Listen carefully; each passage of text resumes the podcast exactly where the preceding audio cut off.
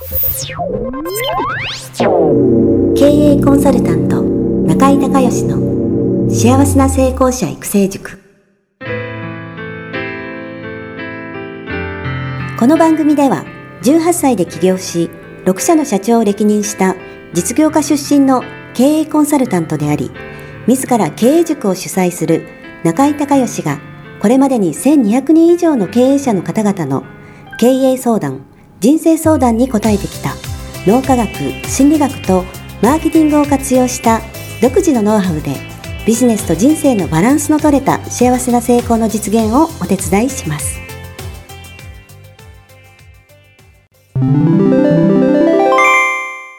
中井隆義経営塾よりお知らせです。全国から約1400名の経営者起業家が集う中井隆義経営塾第19期生の募集が始まりました。つきましては、中井隆義経営塾幸せな成功者育成6ヶ月間ライブコースのエッセンスを凝縮した体験セミナーと説明会が2020年4月9日木曜日の東京を皮切りに大阪、名古屋におきまして開催されます。リスナーの皆さんは定価1万円のところリスナー特別価格5000円で受講していただけます。お申し込み手続きは、中井隆義ホームページ、体験セミナーと説明会、申し込みフォームの紹介者欄に、ポッドキャストと入力してください。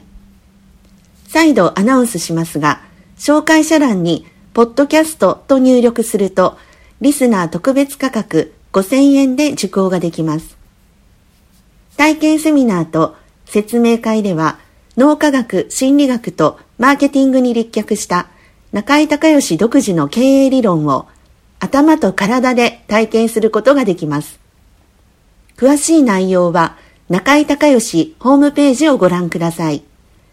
あなたとセミナー会場でお目にかかれますことを楽しみにしています。リスナーの皆さん、こんにちは。経営コンサルタントの中井隆義です。今日はですね、私の、品川のオフィスの方から、えー、コミュニケーションのね、えー、話。まあ、コミュニケーションといっても、えー、ノンバーバルですね。ノンバーバル、非言語。非言語のコミュニケーションの話をしたいと思います。先般ね、えー、教材のね、えー、作ったんですけれども、えー、ビデオのね、動画教材作ったんですけれども、まあ、その中でね、ショートコミュニケーションという、あの、テーマの教材があったんですが、でその時に、えー、と、メルマガの読者の皆さんにね、いろいろアンケートを取ったところ、こう初対面の人とね、えー、うまくこう、コミュニケーションが取れないとか、話しづらいとか、えー、もしくはその、すごい緊張してしまって、初対面の人なかなかこう打ち解けられないみたいな、結構ね、そういう、あのー、アンケートがあったんですよね。で、その時にね、えじゃあどうしたらいいのっていう話なんですが、えー、その時に使うのが、そのラポールというね、えー、テクニックなんですね。ラポールっていうのはフランス語で、えー、翻訳すると、直訳すると、架け橋っていう意味で、自分とその初対面の相手の間に架け橋をかけるね。え、ということで、え、心を開いてもらって、え、スムースにコミュニケーション、円滑にね、え、するって、まあそういうテクニックなんですけど、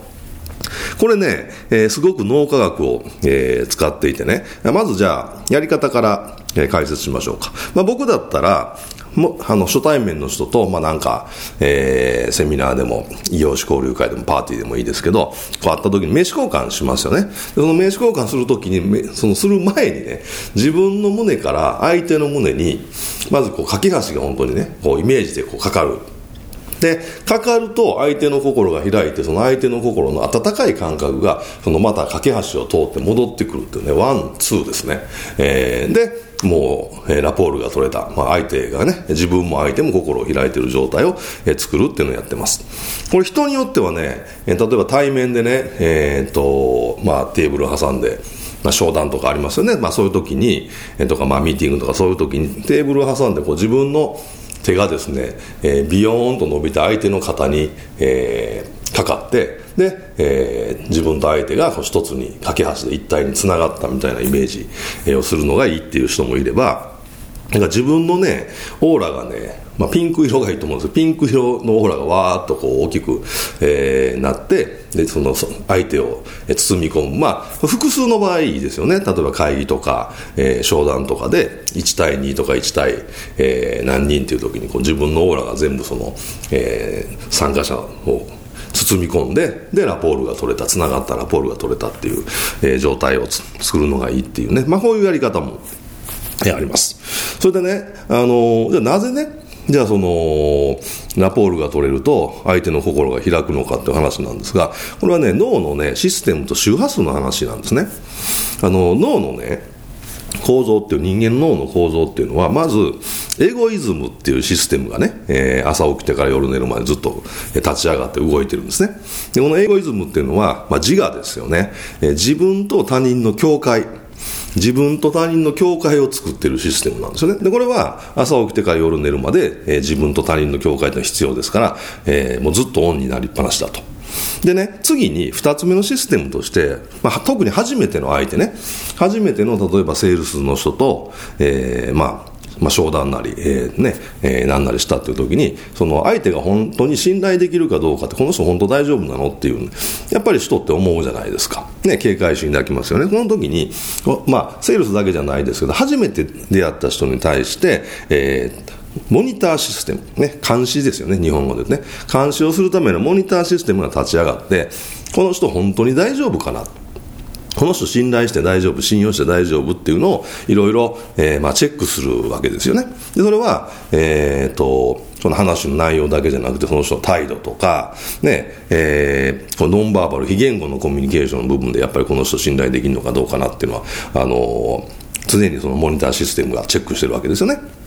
それで、この人大丈夫だと、えー、信頼して大丈夫っていうふうに脳が判断した瞬間に、モニターシステムはオフになって、次にシンパシーシステムってね、シンパシーの共感ですよね。日本語で言うと。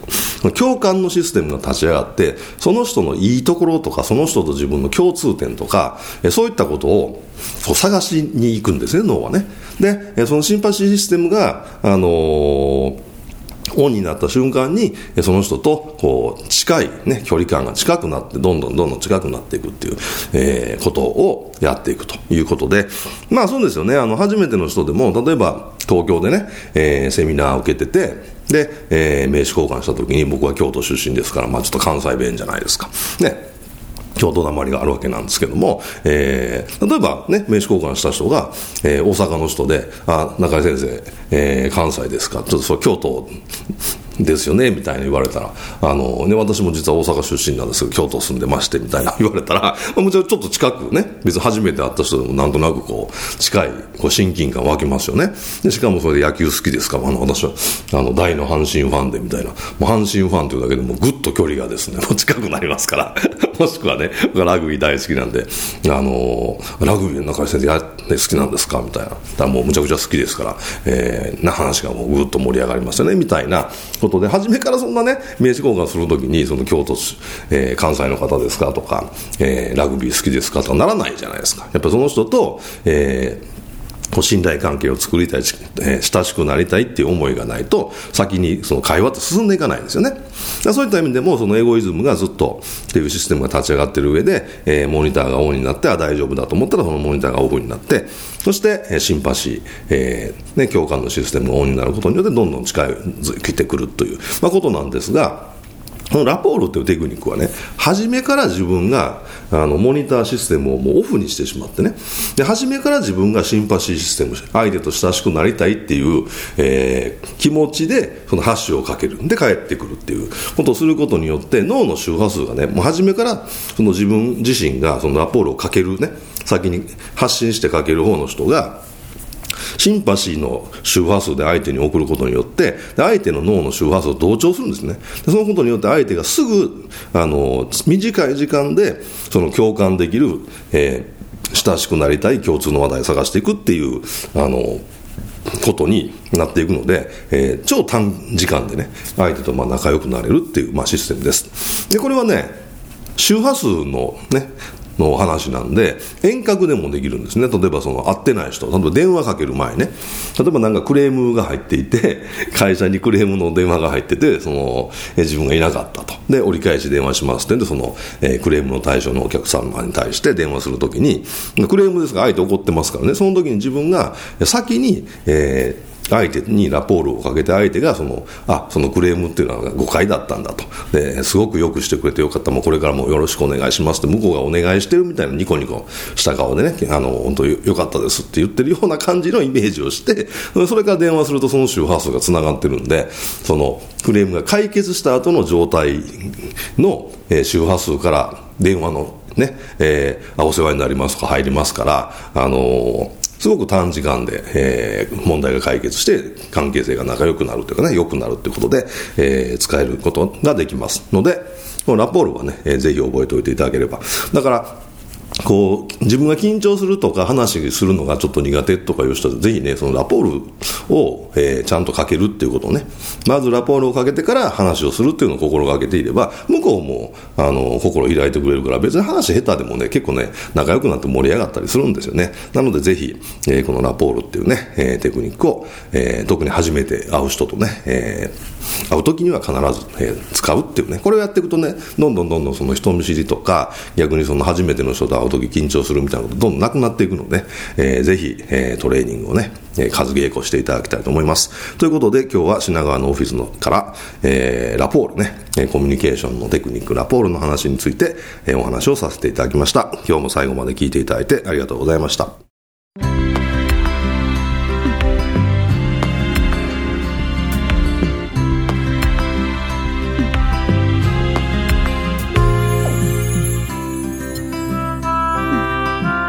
今回の番組はいかがだったでしょうか？